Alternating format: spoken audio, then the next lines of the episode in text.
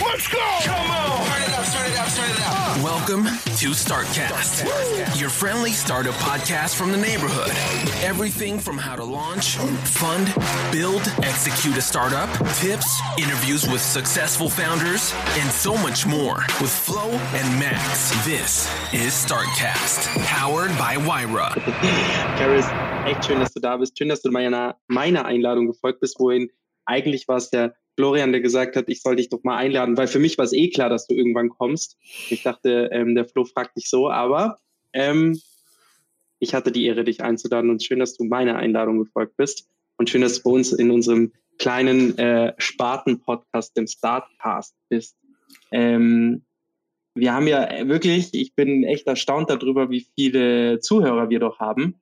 Ähm, dementsprechend ähm, müssen wir immer ein bisschen aufpassen, was wir sagen. Nein, eigentlich, eigentlich nicht. Kleiner Spaß. Wir können sagen, was wir wollen. Carrie, schön, dass du da bist. Ähm, wir starten eigentlich unsere Session immer mit einem, äh, mit einem Zitat oder mit einem, mit einem provokanten Statement. Heute wäre der Flo dran. Ich weiß nicht, ob er eins vorbereitet hat. Natürlich, natürlich. Äh, ich habe ähm, stundenlange Research investiert und habe ein Statement vorbereitet. Und zwar hat hm. Carl Jung, ein Schweizer Psychologe, und Psychiater mal gesagt, ein Mensch braucht Schwierigkeiten. Sie sind für seine Gesundheit notwendig. Also ich habe hier schon meine ersten Schwierigkeiten mit der Gesundheit. Ich habe mich nämlich in meinem Tee verschluckt. Also es ist nicht Corona. Entschuldigt bitte mein Husten.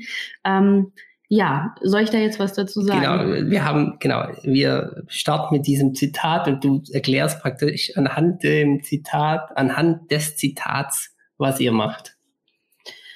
Okay, ähm, ja, jetzt ist der Herr Jung äh, natürlich Psychiater äh, in der Schule Freuds, wenn mich nicht alles täuscht. Ähm, und wir befassen uns natürlich jetzt nicht mit dem Penisneid, sondern äh, mit anderen Dingen.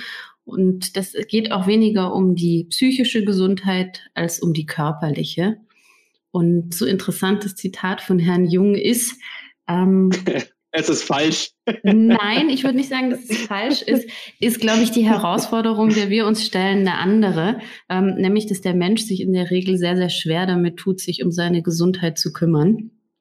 Weil wir natürlich alle eher faul und bequem sind. Also die Anziehungskraft der Couch und des Schokoriegels ist meistens größer als die der Karotte ähm, und äh, des Joggens. Und da kommt so ein bisschen unsere Tätigkeit hinein, was wir machen. Ähm, mit einem digitalen Produkt ist, wir versuchen Patienten dabei zu unterstützen, ähm, ihre Medikamente entsprechend richtig einzunehmen und versorgen sie mit Informationen rund um ihre Therapie oder ihre Erkrankung. Und zum anderen helfen wir Ärzten dabei, eben auch die entsprechenden Fachinformationen ähm, zu Medikamenten zu finden. Und das tun wir natürlich nicht nur aus äh, Gutmenschentum oder weil wir die Welt verbessern wollen, sondern das ist natürlich ähm, eine Lösung, die wir an Pharmafirmen verkaufen, die auch nicht nur daran interessiert sind, Ärzten und Patienten etwas Gutes zu tun, sondern ultimativ dadurch ihre Produkte besser abzusetzen, beziehungsweise natürlich auch ein großes Interesse daran haben zu verstehen, ähm, was treibt die Patienten und die Ärzte um? Also ultimativ geht es natürlich auch um das Sammeln von Daten. Mhm. Okay, ich habe ähm, der erste Fragenblock, der jetzt kommt, Cam, ist, ist so ein bisschen meiner, sind so die Wer wie was Fragen, aber ich habe gleich zu Eingangs viele Fragen zu dem, was du sagst, also viele Fragen zu dem, was ihr macht. Ähm, ich versuche da mal ein bisschen weiter rein zu, äh, graben. Und zwar die, die Lösung ist rein, wie du, wie du schon sagst, eine digitale Lösung. Und wie funktioniert das für, sagen wir mal, für mich? Ich, ist das wie eine Art App oder ist das eine, ist das eine Internetseite oder ähm, wie funktioniert das? Also wie kann mhm. der End-User das nutzen? Also wenn du jetzt das Pech hättest, äh, schwer und chronisch zu erkranken, in deinem Alter mhm. äh, ist es möglicherweise am ehesten eine Multiple Sklerose, also eine chronisch entzündliche Erkrankung des ähm, Nervensystems. Dann würde dein Arzt dir hoffentlich ein gutes, neues, wirksames Medikament verschreiben, was aber leider relativ komplex in der Einnahme ist. Und äh, parallel dazu würde er dich darauf hinweisen, zu sagen, hey, hier gibt's ein Assistenzprogramm für dich, also ein Patientenprogramm, in das du dich einschreiben kannst. Und ein Teil dessen wäre, dass du, wenn du möchtest, zum Beispiel über WhatsApp, dich mit unserem virtuellen Coach, mit unserer Ariana unterhalten könntest ähm, so ein bisschen wie mit mir. Also ich bin ja selber auch Ärztin und statt dass du mir dann WhatsApps schreiben würdest und sagen würdest, Carol, äh, wie mache ich denn das mit dem Spritzen? Carol, ich habe da einen roten Fleck, mhm. was soll ich tun? Äh, Carol, ich habe das Gefühl, das wirkt nicht. Wie lange muss ich denn jetzt noch durchhalten? All diese Fragen würde im Chat eben unsere Ariana, unser Coach, beantworten. Nur, mhm. dass da eben kein echter Mensch dahinter sitzt. Ähm, sondern eben äh, eine Spracherkennung und eine Bibliothek aus entsprechenden Antworten, äh, mit denen sie dir dann antwortet. Oh, oh, mega äh, verrückt. Ähm, ich bin gerade ein bisschen hin und weg, weil ich saß bei dir äh, am Tisch an der Byron, habe euch ja immer ein bisschen reden hören, aber genau, und das finde ich auch immer so interessant, ähm, ich habe mir natürlich eure Internetseite angeschaut. Ich habe mir auch den, die, die Speech angeschaut, die du quasi gehalten hast, diese acht Minuten Speech, die bei euch auf der Seite ist. Ein ähm, bisschen habe ich schon verstanden. Ich versuche es nur für die Zuhörer auch zu erklären, weil ähm, oder erklären zu lassen. Ähm, das ist schon noch mal ein bisschen beeindruckender, wenn du es äh, jetzt so erklärst, als wenn man sich's durchliest. Ähm, jetzt noch mal zurück zu dem Produkt. Also ich schreibe quasi mit einer mit äh, mit, der, äh, mit einer Maschine und ähm, sagen wir mal so, wie du es jetzt schon vorher angedeutet hast, wenn es ich jetzt in jüngerem Alter wäre, gut, da gibt es natürlich auch schon schwerere äh, Erkrankungen, sage ich jetzt mal, aber tendenziell betrifft es wahrscheinlich ältere Personen. Ja und nein. Also das ist eine Diskussion, die wir sehr oft auch mit unseren Kunden haben. Ähm, sind es nicht ältere Patienten und können die mit sowas überhaupt umgehen? Ähm, und zum einen, wenn man jetzt auf das Portfolio der Erkrankungen beziehungsweise der Medikamente schaut, äh, mit denen wir Ariana verpartnern, dann ähm, sind das eben genau nicht die alten ähm, chronisch Kranken, die man sich vorstellt, eben nicht äh, Diabetes ähm, oder eben äh, Hochdruck, weil da lohnt sich's weder für uns, die Leute sind krank, weil sie ihr Leben lang einen gewissen Lebensstil sich angewöhnt haben, noch lohnt es sich für die Pharmapartner, weil die Medikamente einfach zu günstig sind. Bei uns sind es eben eher Dinge wie Multiple Sklerose, Rheuma, Krebs und ähm, das trifft leider auch oft Leute in einem deutlich jüngeren Lebensalter. Mhm. Also mhm. du bist da wahrscheinlich ähm, tatsächlich äh, eher noch am unteren Rand unterwegs, aber ähm, 40, 50, 60 und selbst wenn man jetzt auf die Großelterngeneration schauen würde, ähm, also ich sehe es bei meinen Eltern, gerade als wir auch im Ausland gelebt haben, in London, ähm, wie viele WhatsApps da jeden Tag von meiner Mutter kommen, mhm. wie viele mhm. Fotos oder Videos hin und her geschickt Absolut. werden, gerade wenn dann Enkel ähm, auch mit im Spiel sind. Ich glaube, man traut der älteren Generation da auch vielleicht ein bisschen zu wenig zu. Äh, äh, absolut. Also ich bin ja immer ein großer Verfechter davon, dass die digitale, ähm, dass die digitale Generation nicht auf ein Alter beschränkt werden kann, sondern das ist eher so ein Schritt, der kam mit, ähm, der, der hat grundsätzlich einhergezogen und auch als das angefangen hat, meine Mutter war auch mit einer der ersten, die ein iPhone besessen hat. Ähm, dementsprechend ist die sehr wohl bewandert da drin, wie, äh, wie WhatsApp funktioniert und die ist jetzt Mitte 60. Ähm, auf der anderen Seite, Krankheiten hören ja nicht auf und ich werde auch älter. Das bedeutet, so eine, so eine Art Bot, sage ich jetzt mal, so eine, so eine mhm. Chatbot-Funktion, die ist ja ähm, nur weil man sie jetzt einführt und perfektioniert, ähm, heißt es das nicht, dass sie nicht noch, noch, noch wichtiger wird in, in zehn Jahren. Also deswegen bin ich da absolut bei dir, dass es da keine Grenzen gibt von wegen, dass, dass es jetzt ähm, einen Kunde gäbe, auf, der, auf den, den ihr ansprecht und der sagt, nein, das ist nichts für uns, weil grundsätzlich äh, Chatbot ist nur was für junge Menschen. Da kann man ja auch sagen, ja, okay, aber die Jungen werden auch irgendwann älter. und wir wissen, wie, wie, wie Technik, äh, Technik Deutschland funktioniert, bis hier mal irgendwas richtig angenommen wird. Dann vergehen ein paar Jahre und bis dahin, wie viele Erkrankungen Krankheit, also wie viel mehr Erkrankungen gibt es und wie viel mehr falsch eingenommene Medikamente wahrscheinlich oder falsche Rhythmik in, in im Einnehmen der Medikamente gibt es. Und das versucht ihr natürlich, wie du es schon sagst, ihr seid jetzt nicht, ähm, ihr seid ja nicht, äh, ihr seid natürlich auch daran interessiert, äh, Geld zu verdienen, wie du es vorher schon gesagt hast. Ähm, das sind wir alle ja irgendwie, aber auf der anderen Seite kann man damit ihr Leuten wirklich auch helfen. Ja, ich glaube, dass das das Schöne ist und das ist auch die Ecke, aus der ähm, der Marc, mein Mitgründer und ich kommen, dass wir äh, eine sehr große Leidenschaft für das Thema Gesundheit empfinden mhm.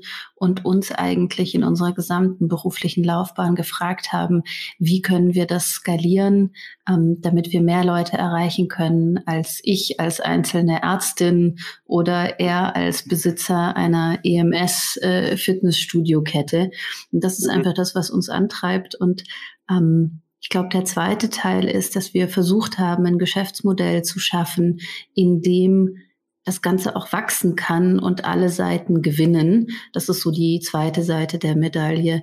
Ähm, auf der einen Seite Gesundheit skalierbar zu machen und auf der anderen Seite ein Geschäftsmodell zu finden, was das trägt. Und das ist einfach das, wonach wir sehr stark auf der Suche waren und was uns auch eben motiviert, da jeden Tag wieder aufzustehen und in ähm, die Achterbahn einzusteigen, die so ein Startup nun mal ist. Wenn wir mhm. uns da auch an das Gespräch letztes Mal mit Daniel erinnern, dann seid ihr eigentlich ein klassisches Social Impact Startup. Ähm, mhm. Kannst du dich noch erinnern, Max, dass der Daniel, ja. der letztes Mal mit uns darüber gesprochen hat, dass, dass das ja. nicht einer Gewinnabzielungsabsicht entgegensteht? Fand ich ganz interessant. Ja, also ich muss ja. sagen, auf das Wort Social Impact ähm, reagiere ich ein bisschen allergisch.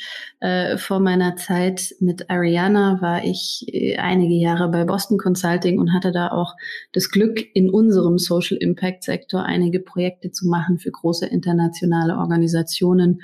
Ähm, Was heißt unserem Social Impact Sektor? Bei Boston Consulting. Ähm, und äh, auch NGOs und ich muss sagen, der Wunsch, mit Gutem auch Geld zu verdienen, findet sich im Bereich des klassischen Social Impacts leider nicht wieder. Ähm, ist auch einer der Gründe für die Gründung. Ähm, das muss aus dem privaten Sektor kommen, weil diese Organisationen zu langsam sind. Also ähm, ist jetzt vielleicht so ein bisschen mein privates Beef, aber ich glaube, Social Impact ist nicht das richtige Wort für das, was wir tun. Ähm, wir sind schon tatsächlich ein Business. Okay. Gut. Aber so vom klassischen, wie du es beschreibst, könnte jemand, deswegen äh, habe ich es auch versucht, so ein bisschen zu umreißen, weil der Daniel letzte, letzte Woche eben auch gesagt hat, Smokeless, wenn man das jetzt nimmt, die ja quasi Leuten das Rauchen entwöhnen wollen. Ähm, die wurden, glaube ich, wie, wie hat das genannt, Social Entrepreneur? Social ich Entrepreneur. Kann, kann mich an den Ausdruck auch nicht mehr erinnern, aber ja. er war auch überrascht, dass er das überhaupt ist. Genau. Und er hat ihm gesagt, ähm, das wird immer ganz oft damit verwechselt, wenn man, wenn man in so eine Kiste äh, gestopft wird. A, lässt er sich nicht gerne in eine Kiste stopfen. Punkt eins. Punkt zwei. Ähm, Punkt zwei war, dass er eben auch gesagt hat, ähm, dass der Glaube daran, dass nur weil das Wort Social mit drin steckt, immer bedeutet, dass es nicht auch ein Business ist, also womit man wirklich Geld verdient, ähm, kann trotzdem Social, Social beinhalten. Nur der, der, der weit verbreitete Glaube ist eben, Social bedeutet immer, das macht man ehrenamtlich, was nicht mhm. stimmt. Und ähm, darauf wollte ich auch so ein bisschen hinaus. Das, was ihr macht, klingt auf jeden Fall auch ähnliche Sparte wie das, was, äh, was Smokeless macht. Ähm, und ich, wenn man sich so sehr auf die Fahne schreiben würde, dann kämen wieder Leute, die sagen würden, ja, ihr schreibt euch das auf die Fahne, ihr verdient ja Geld damit. Ja, natürlich verdienen wir Geld damit, aber deswegen, deswegen gehe ich trotzdem nicht Tag ein, Tag aus in irgendwelche Firmen und äh, schmeiß reihenweise die Leute raus, weil ich sage, ihr müsst Geld sparen, sondern man hat ja trotzdem irgendwie einen sozialen Gedanken dahinter. Und das ist ja, wie du auch eben schon gesagt hast, Punkt eins deiner Antriebs, deiner Leidenschaft, von deinem Antrieb, warum du jeden Tag wieder antrittst, ist ja auch zu sagen, Leuten in irgendeiner Form zu helfen. Das ist dieses Social, sag ich mal. Ja, ähm, ich glaube, wenn ich da so in mich hineinhöre, ganz so rein und gut äh, bin ich dann doch nicht. Also der Grund, warum ich anderen Menschen helfen möchte, ist nicht, um den anderen zu helfen, sondern ähm, weil das einfach das ist, was mich interessiert, äh, inhaltlich, fachlich, wissenschaftlich. Und natürlich ist es super. Ich meine, zum Arzt sein gehört die Gesundheit der Patienten dazu. Ähm, aber der Antrieb ist da schon, schon mein eigener. Und ich muss so ein bisschen grinsen, weil mich das in eine alte Folge von Friends, ich weiß nicht, äh, ob irgendjemand noch diese Sitcom kennt oder guckt, erinnert wo es einen Charakter gibt, den Joey, der sagt, er wäre so selbstlos und er würde beweisen, dass es eine selbstlose Tat gibt und meldet sich zu einem Spendenmarathon an, um da am Telefon zu sitzen. Er ist nur leider Schauspieler und die Kamera schwenkt auf ihn, während er das Telefon beantwortet und danach kriegt er ein Angebot für eine Rolle und ist dann am Boden zerstört, weil er es eben nicht geschafft hat, eine selbstlose Tat zu begehen. Also deswegen ist es, glaube ich, immer etwas mit Vorsicht zu genießen. Aber es macht uns auf jeden Fall viel Spaß, was wir tun. Und ähm, je mehr Leute das gut finden, egal unter welchem Label, umso besser. Mhm. Ich mag sehr, wie ehrlich du bist, auch was das angeht.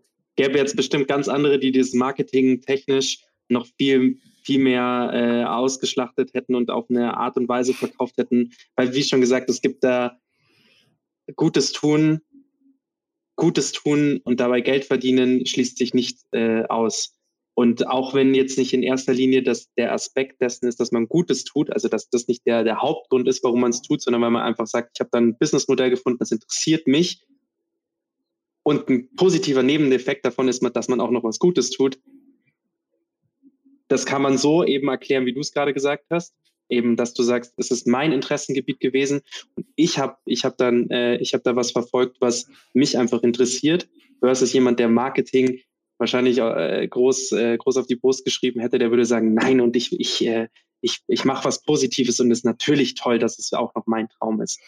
Aber ich Dazu, äh, springe da. Dabei, so. da, da sind wir zu, äh, ich glaube, dazu, da, zur Startup-Porn, ich habe das irgendwo mal gelesen, äh, und auch schon ein paar Mal hier gesagt, findest du bei uns nicht mehr. Ich glaube, dazu machen wir machen wir das schon zu lange. Und ich glaube, für die Zuhörer jetzt auch, warum ich von wir rede, das haben wir, glaube ich, noch gar nicht aufgelöst. Und warum wir auch zusammen, ja, die Carol und ich nebeneinander sitzen, ist, weil die, weil ich Carols Partner bin, beziehungsweise Carol meine Partnerin, also für die Zuhörer. Deshalb. Was? Äh, was? ja, das ist, das ist ein Skandal. Ähm, nee, genau. Äh, Startup-Porn findest du nicht. Da sind wir zu, äh, erfahren klingt immer so blöd, aber dazu machen wir das, glaube ich, schon zu lange in diesem Startup-Ding. Ja. Aber wie schon gesagt, äh, eine, ich, ich sage das jetzt so Neudeutsch oder in Hipster-Sprache, real zu sein, ist, nicht, ist, nicht, äh, ist nicht etwas, was äh, sich, was zu, also was zum Charakter von jedermann gehört. Und ähm, so ehrlich darüber auch antworten zu können, ich mache einfach, was mir gefällt und dabei was Gutes, ist schon, ist schon gut, schon sehr gut. Ähm, ist schon tight. Nein, nein, nice. nice, ist schon nice.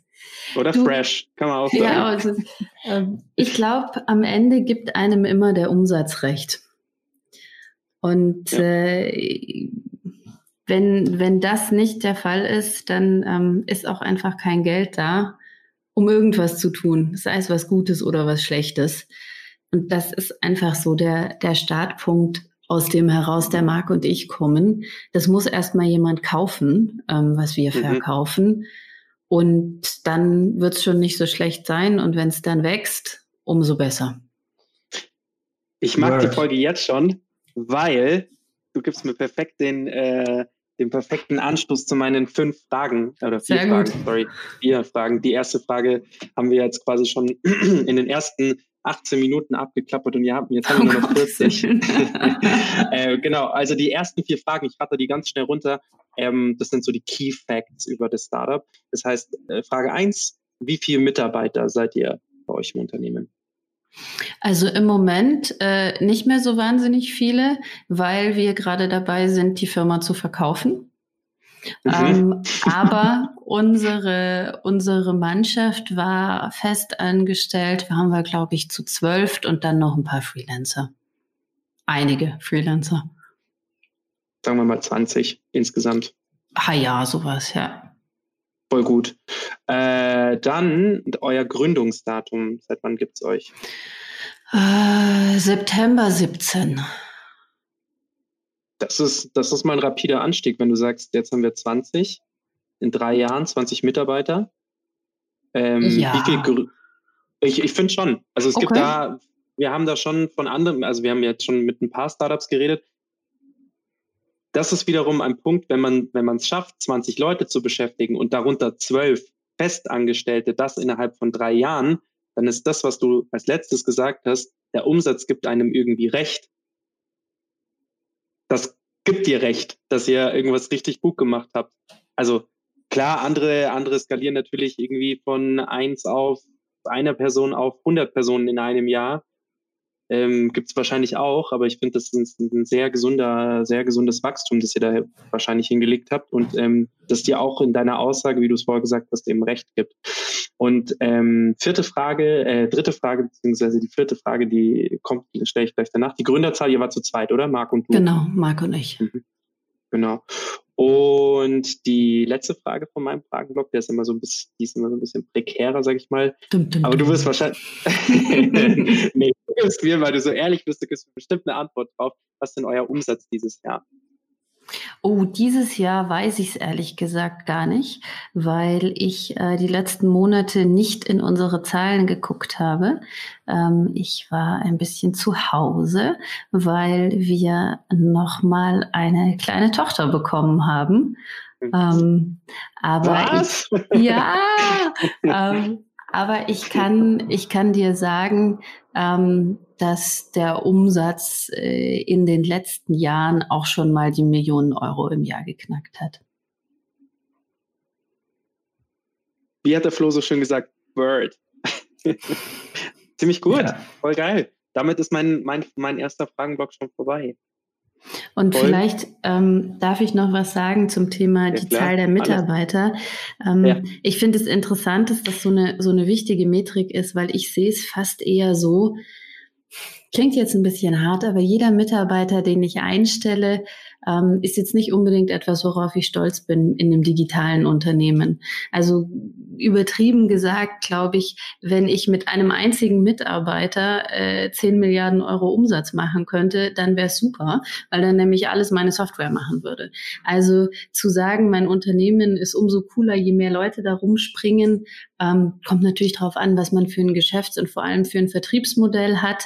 Aber uns war es immer wichtig und lieber, ähm, mit den richtigen Leuten und vielleicht nicht unbedingt den meisten Leuten das zu stemmen, was wir stemmen, nicht zuletzt, weil der Umsatz, den wir machen, musste und muss die Firma finanzieren. Also wir haben mhm. keine Investoren, sondern wir bootstrappen selbst und finanzieren uns komplett aus unserem eigenen Umsatz. Ja, interessant.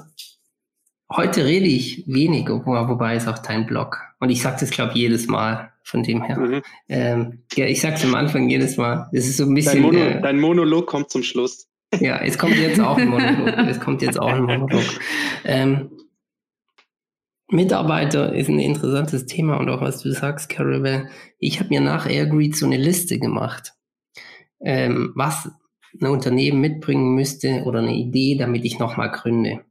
Und einer der Punkte, die da drauf steht, ist, egal wie groß die Firma wird, was den Umsatz angeht, es dürfen nie, nie mehr wie 30 Leute nötig sein. Denn bei Airgreets waren wir am Schluss mit irgendwie den Greetern und Cleanern 160 Leute und die Organisation hat an der schieren Größe auch gekrankt. Es war wahnsinnig viel Aufwand und deshalb kann ich das nachvollziehen. Ähm, es ist wichtig, um irgendwie so einordnen zu können, was macht dieses Unternehmen, wie groß sind die, aber es ist kein Erfolgs, keine Erfolgskennzahl.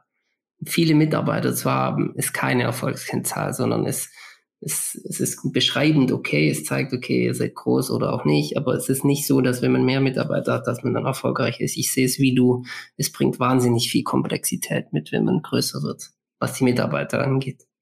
Ja. Cool. Und dann ist jetzt auch der nächste Block schon meiner. Und die Carol hat mir auch schon die erste Frage ähm, weggenommen. weggenommen. Also wir wissen jetzt, dass ähm, was Ariana tut, nämlich mir praktisch, ich kann mit Ariana chatten und sagen, mir sagen lassen, wann ich meine Medikamente nehmen muss und auch fragen, wenn ich ähm, wenn ich praktisch ähm, mir das Knie anstoße, ob das jetzt ein Thema ist für meine Indikation. Das war ein sehr plattes Beispiel, das haben wir jetzt verstanden. Und wir haben gerade gehört, dass ihr bootstrapped seid. Hm. hm. Ist es eine Entscheidung gewesen oder wie kam es dazu? Ähm, die Antwort darauf ist wahrscheinlich unterschiedlich, je nachdem, welche Phase auf unserer Reise man sich anschaut.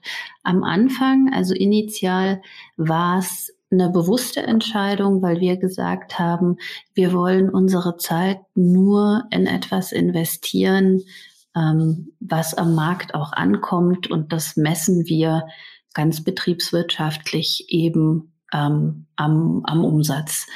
Abgesehen davon, dass der Marc hatte schon mal gegründet, aber eben in der echten Welt mit einer EMS-Fitnessstudio-Kette. Äh, Für mich war das komplettes Neuland.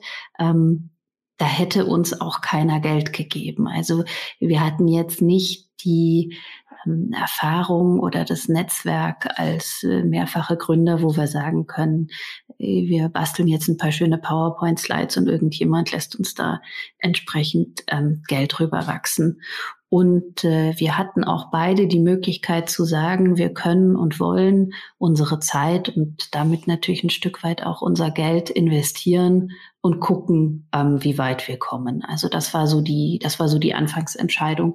Dann hatten wir Glück, dass wir relativ schnell mit äh, Medtronic ähm, einen sehr großen Kunden gewonnen haben. Das ist ein Medizintechnikunternehmen, ich glaube sogar das größte der Welt ähm, und dann auch die Möglichkeit hatten, das Ganze entsprechend zu finanzieren. Dann kam irgendwann mal, wie es glaube ich bei vielen Bootstrap-Startups der Fall ist, so ein bisschen das Tal der Tränen, weil wir natürlich gemerkt haben, ähm, wer zahlt, schafft auch an. Ähm, bedeutet also, dass wir versuchen mussten, die Balance zu finden zwischen die Kundenwünsche und die Feature Requests auch zu erfüllen, damit wir eben Geld verdienen und gleichzeitig halt nicht zu weit von unserer eigenen Roadmap abzukommen. Das ist ein extrem schwieriger Spagat und ähm, wenn man eben von dem Umsatz abhängig ist, da sich dann nicht vom Weg abbringen zu lassen, das waren nicht die einfachsten Gespräche bei uns im Gründerteam. Die Diskussion hatten wir jetzt schon einige Male, dass das immer wieder Thema ist. Ich glaube auch der Lukas von Unetic, da hatten wir das doch auch, Max, oder? Da, ging, haben wir, hatten wir die gleiche Diskussion, dass, dass du als Agentur, ähm, dass, dass es Spaß macht, aber dass du schon sehr, ähm, sehr auf, auf Kundenwünsche eingehst und dann eigentlich im Background dein Produkt auch entwickeln willst und da da schon auch Freiheit brauchst eigentlich. Und das ein bisschen schwer zu vereinen ist. Und bei der ich glaube, beim, glaub, beim Flo von Bilendo war es so. Beim okay. Lukas war es mehr so, der, der, der war, der ist von vornherein auf Kundenprobleme eingegangen und hat sich erstmal überlegt, weil ihn kannte keiner und der hat sich quasi überlegt, wie kann ich dem Kunden helfen, hat sein Produkt mhm. vorgestellt, ist in Vorleistung gegangen und dann bei einer gewissen Kundenanzahl ähm, kam es eben gut an, was er da vorgestellt hat. Und der Lukas ist auch einfach ein sehr sozialverträglicher Mensch und kann einfach sich auch sehr gut verkaufen. Dementsprechend funktioniert das auch gut. Aber beim Flow von Bilendo ist es zum Beispiel so, dass da auch ein komplettes Umdenken stattgefunden hat im Unternehmen. Also von ganz, ganz vielen kleinen Kunden, was, hm. sehr viel, was ihnen sehr, sehr viel, ist also der Customer Support viel Geld kostet, wie, wie wir auch gerade gesagt haben, mit der, mit der Anzahl an äh, Mitarbeitern, äh, die nicht aussagekräftig ist, weil er hat so viele Mitarbeiter gebraucht, weil er sich auf Kleinkunden spezialisiert hat und viele Kleinkunden viel Mist gemacht haben. Und deswegen war da eben auch so ein, nicht ein Teil der Tränen, aber so ein, so ein Umdenken, dass er gesagt hat, okay, weg von den ganzen Kleinen, die mich ganz, ganz viele Leute kosten, also die mich ganz viel kosten, weil ich sehr viele Leute brauche, hin zu größeren Kunden und dafür weniger, weniger Menschen, die aber wiederum besser spezialisiert sind. Also äh, ähnlich, was du gerade sagst, ja, ich glaube, dass das auch der Vorteil ist, weil der Druck einfach höher ist. Natürlich, Investorengeld geht ja auch irgendwann mal aus. Aber ein Vorteil des Bootstrappens kann sein, dass du eben sehr genau hinschauen musst und dir überlegen, ähm, wie stricke ich mein Geschäftsmodell, damit mir sowas wie in dem Belendo-Beispiel idealerweise dann irgendwann mal nicht mehr passiert oder wo muss ich mich fokussieren. Und ähm, fairerweise, und das ist der Teil, der mir natürlich auch immer ganz viel Spaß gemacht hat, ähm, es schärft auch deine Sales-Fähigkeiten, weil im Grunde genommen musst du halt immer Dinge verkaufen, die es eigentlich noch gar nicht gibt, ähm, in der Hoffnung, dass sie jemand kauft und du sie dann danach bauen kannst.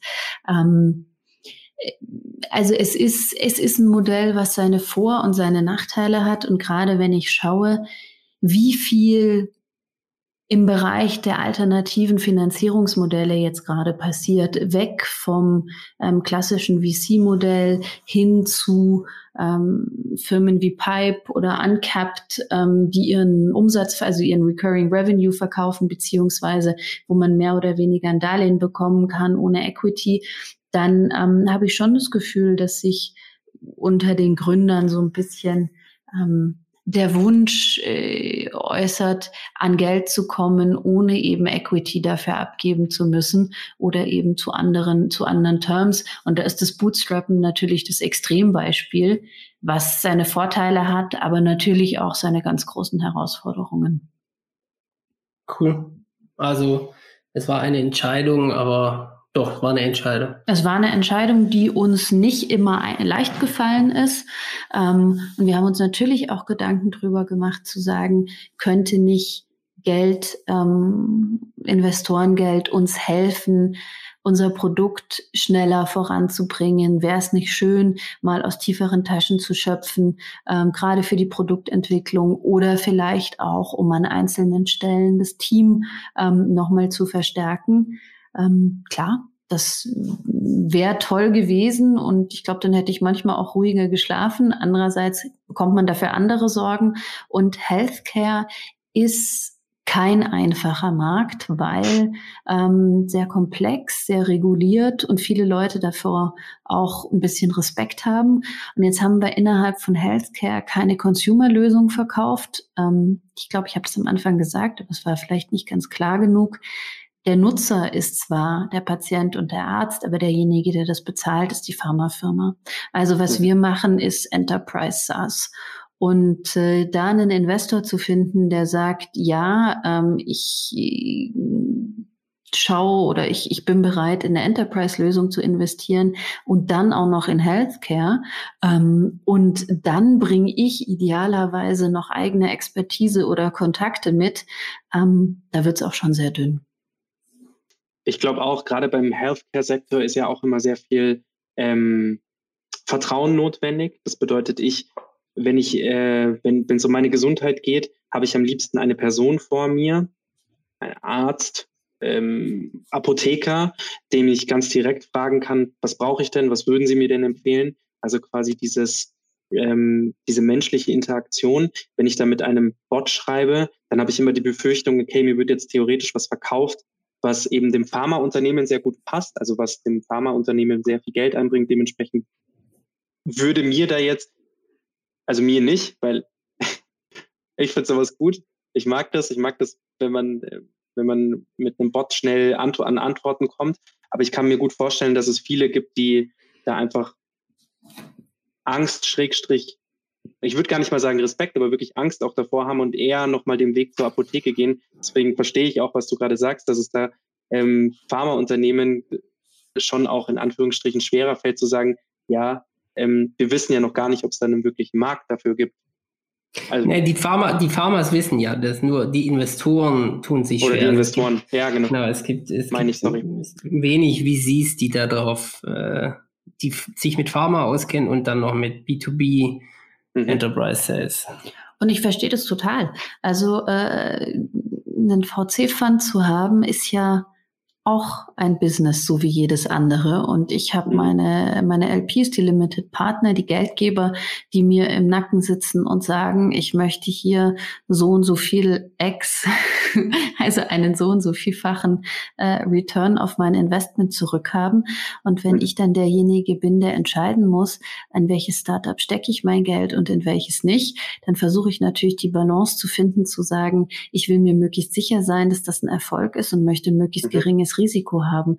Also ich meine, am Ende des Tages muss für uns alle unser Business Case aufgehen und würde ich jetzt in ein Digital Health Startup investieren? Ja, weil ich mich auskenne, aber ähm, nur nach äh, langjähriger Berufstätigkeit sowohl in der Klinik als auch in der Unternehmensberatung im, im Pharmasektor. Ähm, jemand, der jeden Tag so und so viele Investments screenen muss. Ähm, wenn ich da sehen würde, das ist eine Industrie, die ich jetzt nicht äh, komplett verstehe, hm. würde ich sofort auf den Slush-Pile werfen, weil ähm, sich die Zeit nicht lohnt. Völlig klar. Also da bin ich niemandem böse. Ich würde es nicht anders machen. Vielleicht ähm, jetzt nach unserem Verkauf dann doch. Vielleicht ist das die Lücke, die wir auf der Investmentseite dann schließen mit unserem Geld. Aber ähm, als, äh, als Startup, nein. Also kann ich völlig verstehen. Cool. Also, was wir wissen ist, dass ihr Bootstrap seid, dass es eine Entscheidung war. Ähm, ja, warum lachst du? Jetzt muss ich durch meinen Fragenblock durch. Nein, nein, alles gut. Und äh, dass, dass es praktisch auch schwierig ist, ähm, äh, ähm, Eigenkapital an Bord zu bekommen, aber es ihr auch nicht, ihr es auch nicht wolltet. Jetzt hast du gerade schon die Bombe sozusagen platzen lassen. Äh, ihr wollt also euren Laden verkaufen. Ja, nicht den Laden. Ähm, das wäre natürlich auch schön, aber es sieht eher nach einem Asset-Deal aus. Also wir werden unsere Softwareplattform verkaufen und müssen dann leider unsere GmbH, unsere Hülle selber noch liquidieren. Also darauf habe ich natürlich äh, vergleichsweise wenig Lust, aber ja, also es wird, es wird wahrscheinlich ein Asset-Deal werden. Cool. Oder sogar zwei. Was führt dich dahin? Was, was, was hat dich dazu gebracht? Es ist ja schon auch immer ein Baby von einem. Ja, aber genauso wie die Kinder irgendwann mal ähm, aus dem Kindergarten auf die Grundschule gehen müssen, glaube ich, ist es für unser Unternehmen, für unser Produkt, für unser Baby ähm, jetzt eine große Chance, den nächsten Schritt zu nehmen. Und ich glaube, dass äh, andere Eltern oder Erziehungsberechtigte, je nachdem, wie man sehen will, wenn man in dem Bild bleibt, die Möglichkeit haben, das Ganze nochmal einen Schritt weiter zu bringen ähm, aufgrund ihrer Position am Markt, äh, der Tiefe ihrer Taschen. Und genau weil wir das Beste für Ariana wollen, ist das der richtige Zeitpunkt zu sagen, ähm, jemand anders kann da nochmal mehr Gas hineingeben als wir.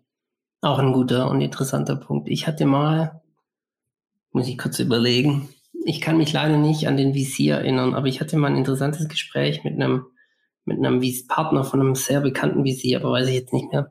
Und der hat auch gemeint, naja, eines der, eines der wichtigen und auch interessanten Themen ist, wann man eigentlich sein Startup verkauft. Da gibt es die, die Jungs, die irgendwie sagen, wir wollen dabei bleiben, 0 oder 1 sozusagen. Und dann, äh, und er sagt, das ist aber seiner Meinung nach immer der falsche Weg. Ich, leider kann ich mich nicht mehr erinnern, was es war. Ähm, oder man passt halt einfach die Optionen so ab, und geht dann nicht immer aufs Ganze. Und selbst für ein VC ist das manchmal die bessere Möglichkeit. Und das fand ich interessant, weil man eigentlich in der öffentlichen Wahrnehmung immer nur auf die Cases guckt und auf die Fälle guckt, wo es irgendwie, äh, ja, wo es irgendwie ein IPO gibt oder so diesen riesen Big Bang.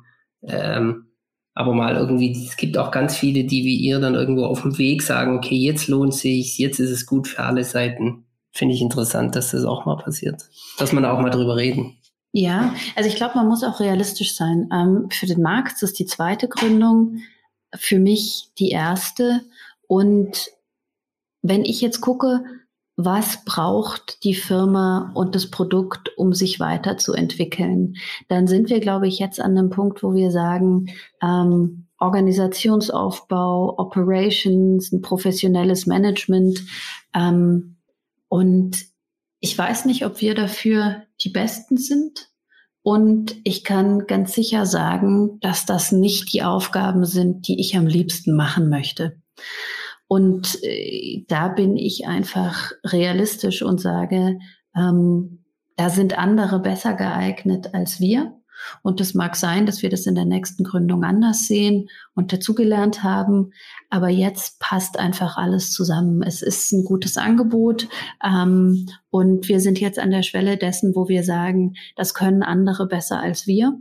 Deshalb finden wir den Asset Deal auch super, weil uns nicht jemand kauft und sagt, ihr führt das Ganze weiter und professionalisiert das und überschreitet eben diese magische Schwelle von zum Beispiel 30 Angestellten, die du, ähm, Florian, gerade angesprochen hattest. Also ihr macht das Ding groß und seid dann quasi nur noch die Manager und äh, nicht mehr die Produktguys, nicht mehr die, äh, die jeden Tag ähm, da weiterschrauben können, nicht mehr die, die mit den Kunden sprechen, ähm, nicht mehr die, die rausgehen und verkaufen.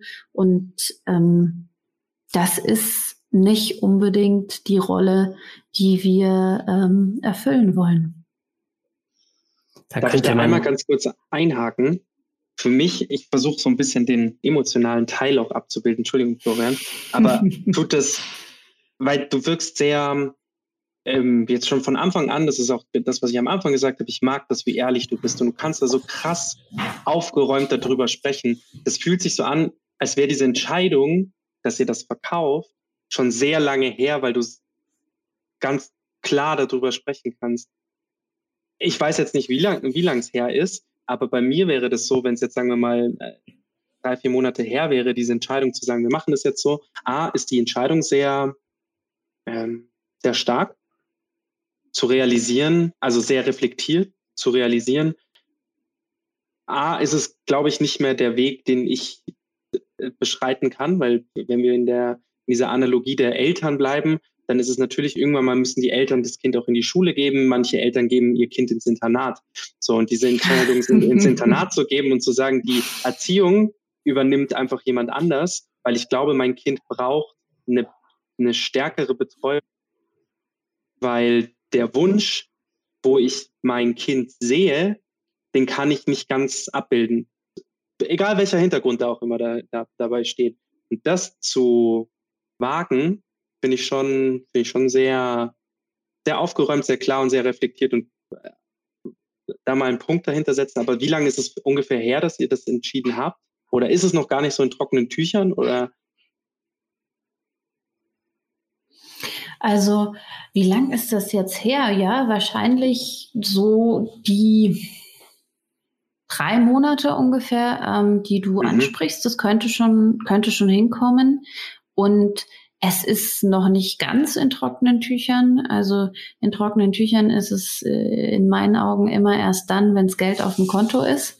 Absolut. Weil äh, man hat schon Pferde vor der, vor der Apotheke kotzen sehen. Und ich glaube, dass das auch wahrscheinlich der Grund ähm, für meine verhältnismäßige Ruhe oder Entspanntheit ist. Wir haben gerade im letzten Jahr ähm, gesehen, dass so viel, egal was man tut oder sich wünscht, anders kommt ähm, als man sich mhm. jemals hätte vorstellen können. Und vor mhm. dem Hintergrund sehe ich das genauso mit dem Verkauf. Ähm, jetzt schauen wir mal, was passiert. Und äh, wenn es alles klappt, dann ist das Geld auf dem Konto und äh, die Ariana in guten Händen.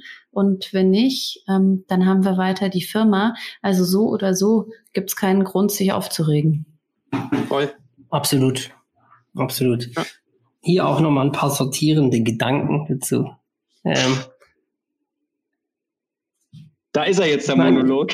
Äh, jetzt kommt, nein, jetzt kommt nee, immer noch nicht. Nee, ich will ja immer, dass unsere Zuhörer auch was mitnehmen. Und, und, und, vielleicht gründen auch ein paar Leute das erste Mal oder vielleicht gründen ein paar Leute das zweite Mal und denken und, und versuchen und ordnen auch ihre Gedanken. Aber es gibt einfach ein paar interessante Aspekte dabei das passt auch wieder perfekt zu dem, was Daniel letztes Mal gesagt hat. Es gibt halt verschiedene Typen. Ja, also du hast irgendwie die Produktjungs, die vielleicht auch vielleicht die Techniker, egal ob das jetzt Software oder Hardware ist.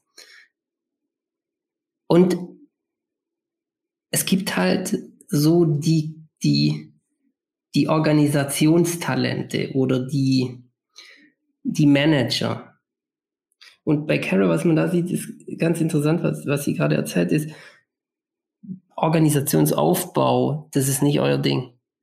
Und, und deshalb ist es so, muss man sich auch immer fragen, wer sind wir?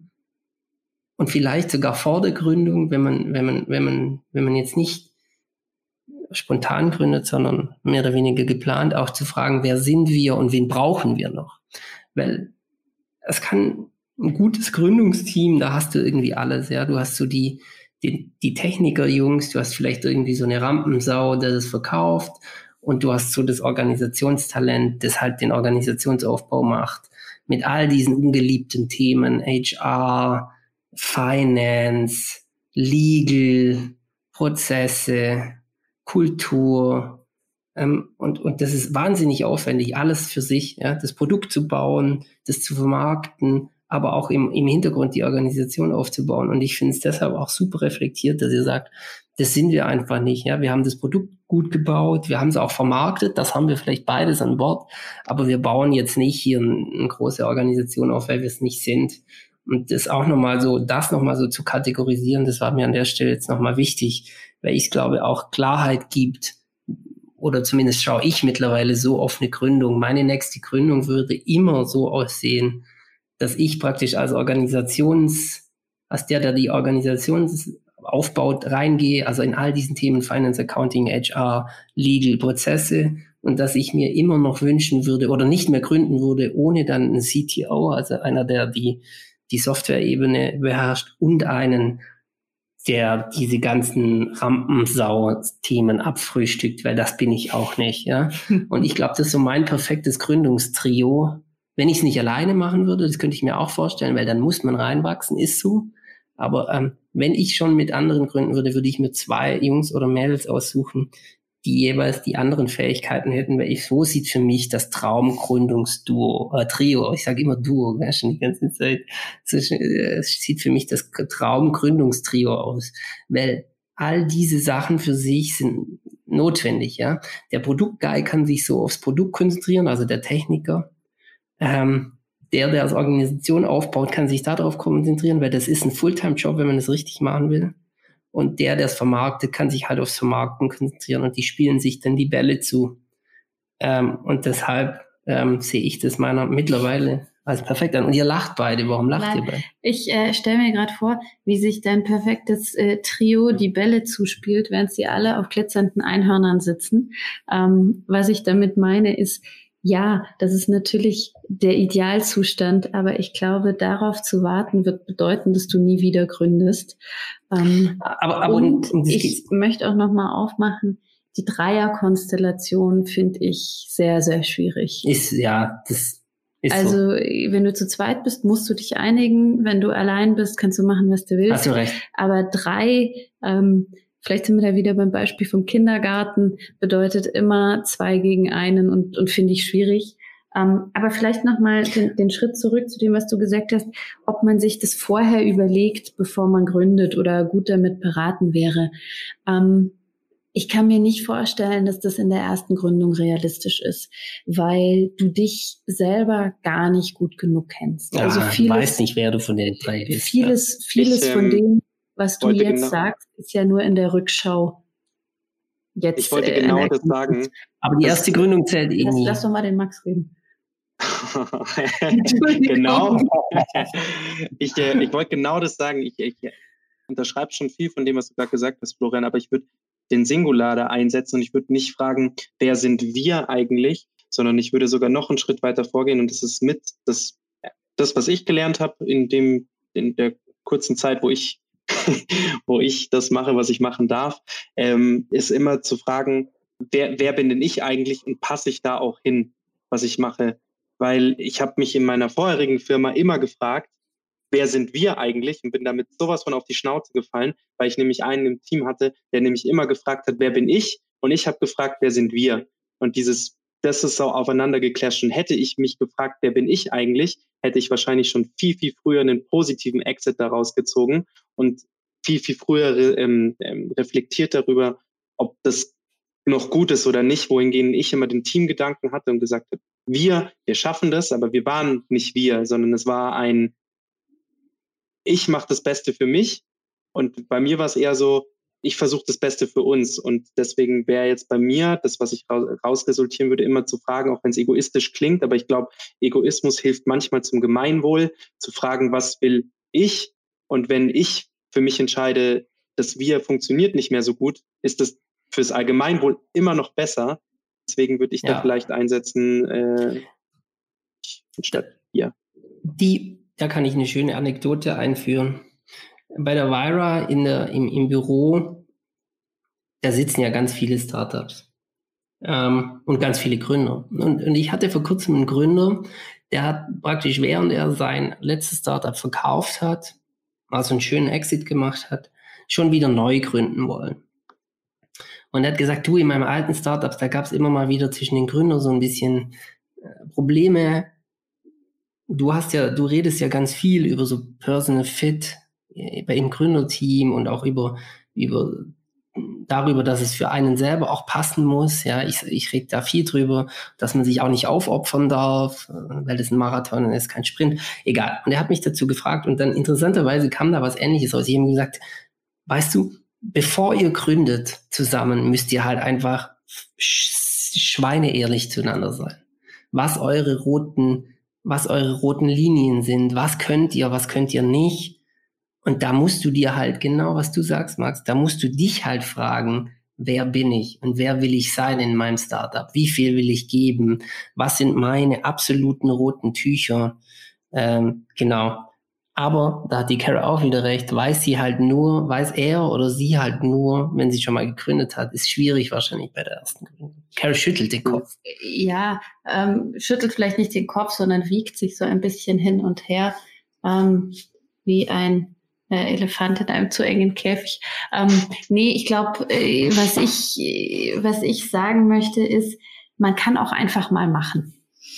Also natürlich kann man lange Nabelschau betreiben, bevor man gründet, aber im Endeffekt kann ich auch eine Idee verfolgen, mir eine klare Deadline setzen und sagen, wenn ich in drei Monaten ja. nicht dieses und jenes dann mache ich die Bude halt einfach wieder zu. Aber macht doch niemand. Mach, ja, sagen das, immer alle, das dass sie es machen. Das ist aber genau das Problem.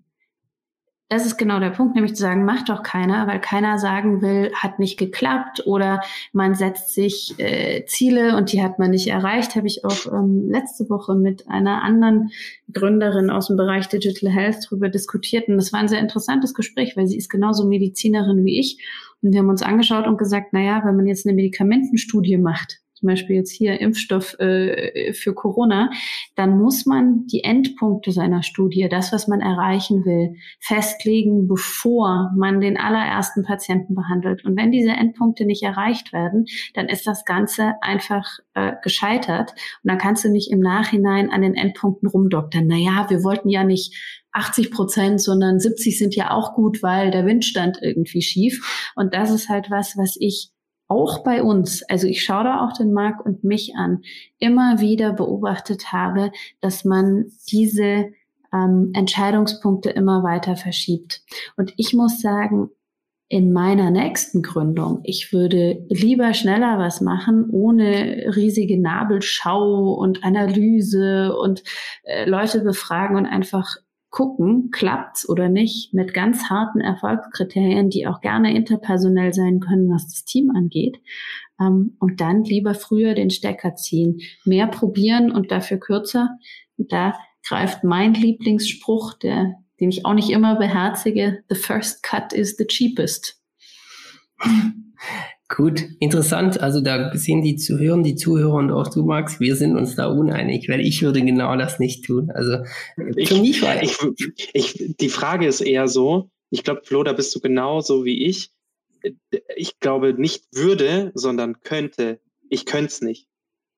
Ja, ich auch nicht. Das ist, das nee. ist, glaube ich, einfach so ein persönliches Ding, weil wenn ich drei Monate in irgendwas drin sitze und mir dann merke, ah, mh, hm, dann könnte es auch so ein bisschen Bauchschmerzen sein, die ich am Anfang habe, dann könnte es doch noch gut werden. Ich bin so ein Typ, der, ah, wenn, wenn man mich einer Generation zuschreiben würde, dann wären es so Nachkriegsgenerationen aufbauen und nicht, also nicht abreißen und neu bauen, sondern aufbauen auf dem, was da ist und, und, und immer weiter probieren, glaube ich. So. Ja, ja. Für mich und, und bei mir kommt es auch, der, für mich war das Airgrid-Thema äh, persönlich ein Erfolg aber es hat mich zu viel gekostet, weil ich eben diese Fragen nicht gestellt habe. Wenn wir drei Gründer uns an Tag eins in die Augen geschaut hätten und unsere roten Linien definiert hätten und auch auf unser Skillset geguckt hätten, dann hätten wir eigentlich nie gründen dürfen. Wir hatten alle die gleichen Skills. Keine. da bist du jetzt aber auch ein bisschen hart. Ähm, und alle ähm, und hatten total unterschiedliche Vorstellungen. Ähm, und also, interessant. Und aus dieser Erfahrung heraus habe ich auch mir jetzt so einen Kriterienkatalog geschrieben, wann ich nochmal gründen würde. Und äh, ja, interessant. Genau.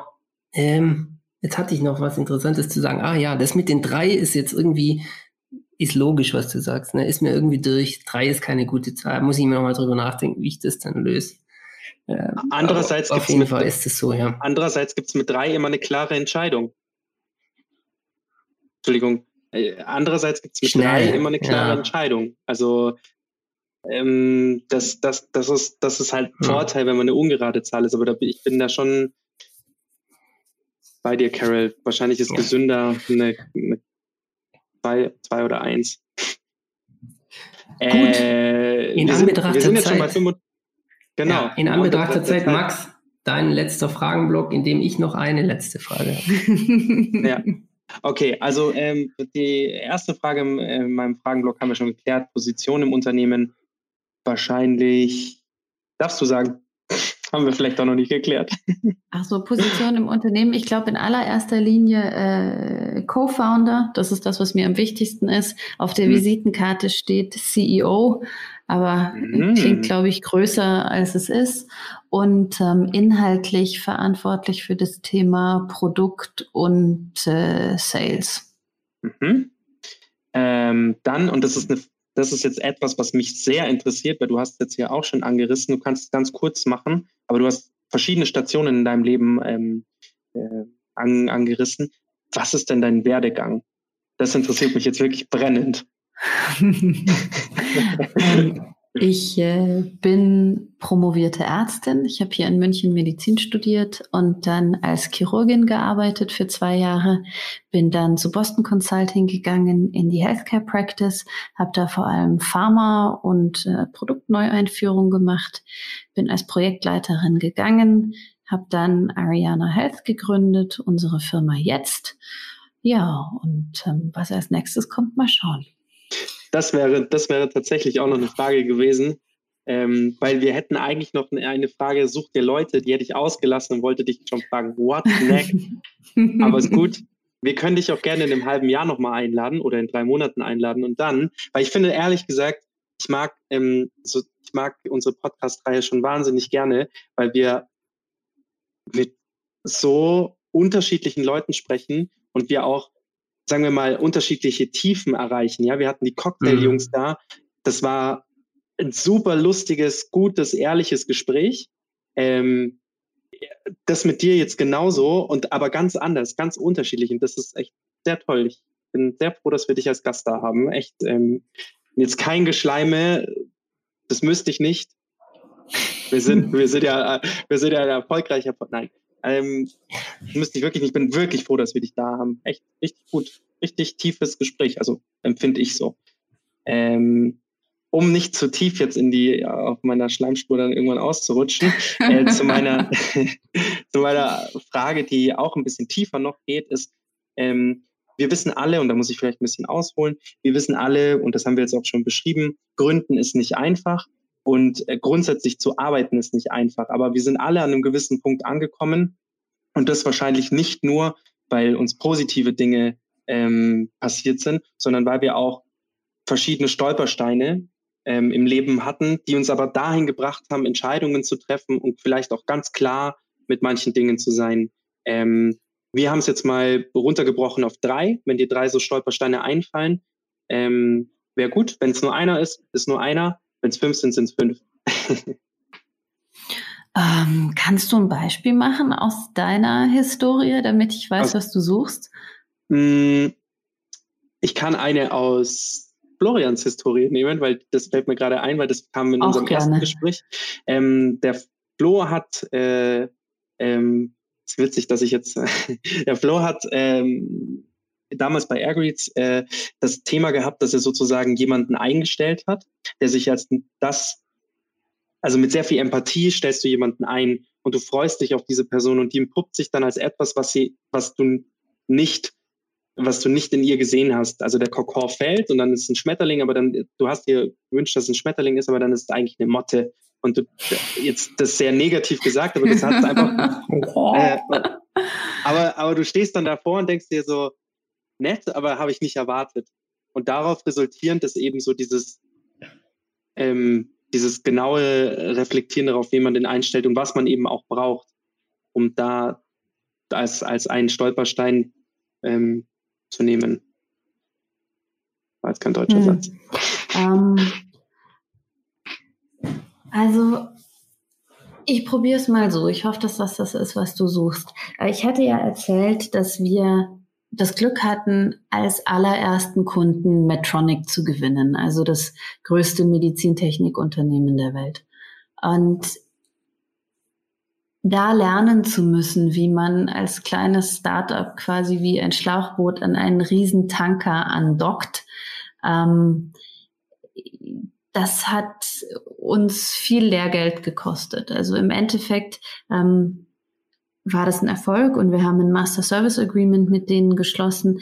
Aber zu sehen, wie viel Zeit da hineingeht, auch in die Verhandlung von Verträgen, ähm, wie lange das dauert, durch so ein großes Unternehmen durchzukommen, ähm, das hat uns, glaube ich, in der Art und Weise, wie wir danach äh, Verträge geschlossen haben, wie wir auf Unternehmen zugegangen sind, sehr geprägt. Da waren wir wahrscheinlich ein bisschen blauäugig, blauäugig und haben uns gefreut, wow, Medtronic. Ähm, aber das ist nicht nur ein Segen. Und zu sehen, wie viel Aufwand das auch verursacht, einen so großen Kunden ähm, zu pflegen, ähm, das war sicher, das war sicher etwas, was, was unserer Firma eine Richtung gegeben hat. Und das zweite, was mir einfällt, wir haben jetzt sehr viel über unsere Patientenlösung gesprochen, aber wir haben auch ein Arztinformationssystem. Woher kommt das? Das kommt daher, weil Amgen, ein anderer großer Kunde von uns, ein Pharmaunternehmen, das haben wollte.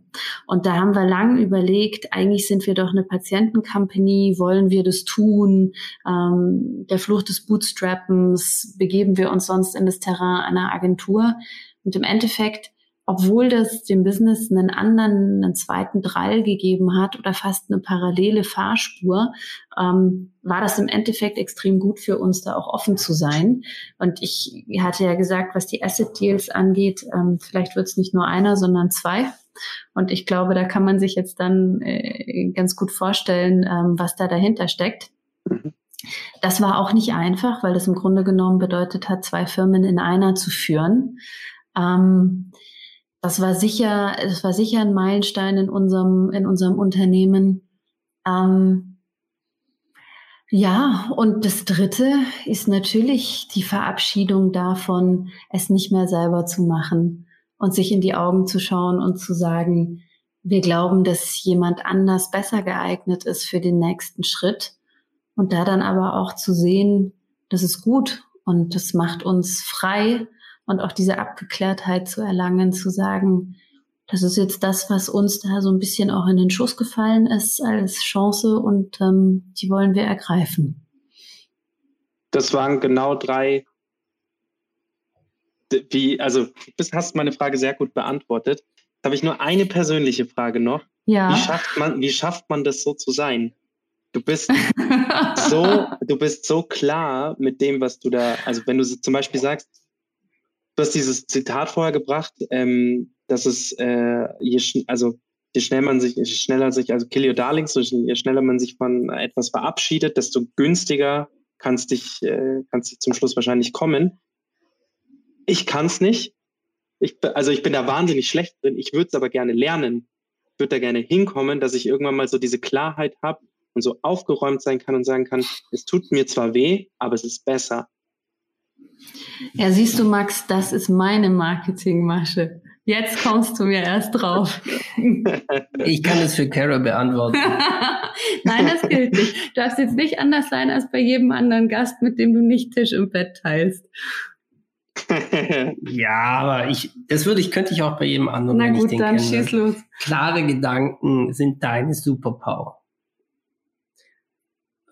ordnen, ein, ein Wust an Informationen, sei es Gedanken oder per, Pri, per also äh, wie sagt man, geschrieben oder ähm, aber auch äh, ähm, über, über, oh Gott, ich habe Wortfindungsstörung, aber auch akustisch aufzunehmen, also Informationen, egal wie aufzunehmen, ob sie aus den eigenen Gedanken kommen, sie zu strukturieren, sie ordnen und die Kernessenz auszuspeichern, ist, wenn du willst, eine deiner Superkräfte. Und das ist, hast du wahrscheinlich, keine Ahnung, entweder hast du bist du damit geboren worden oder du hast es gelernt. Genau. Äh, ich muss jetzt aus meiner, ich bin im, in dem Podcast schon, glaube ich, dafür auch berühmt. Ich musste sagen, bei BCG hast du es wahrscheinlich eher nicht gelernt, aber äh, vielleicht irgendwo anders. Also ich glaube, dass das vielleicht tatsächlich ein bisschen eine Neigung ist.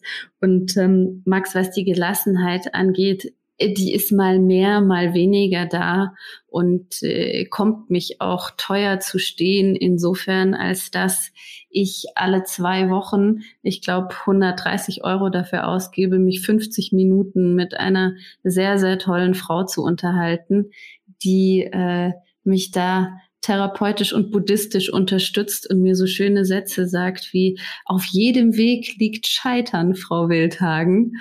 ähm, und äh, ich glaube, dass das jetzt, dass das jetzt das Produkt äh, des Ganzen ist.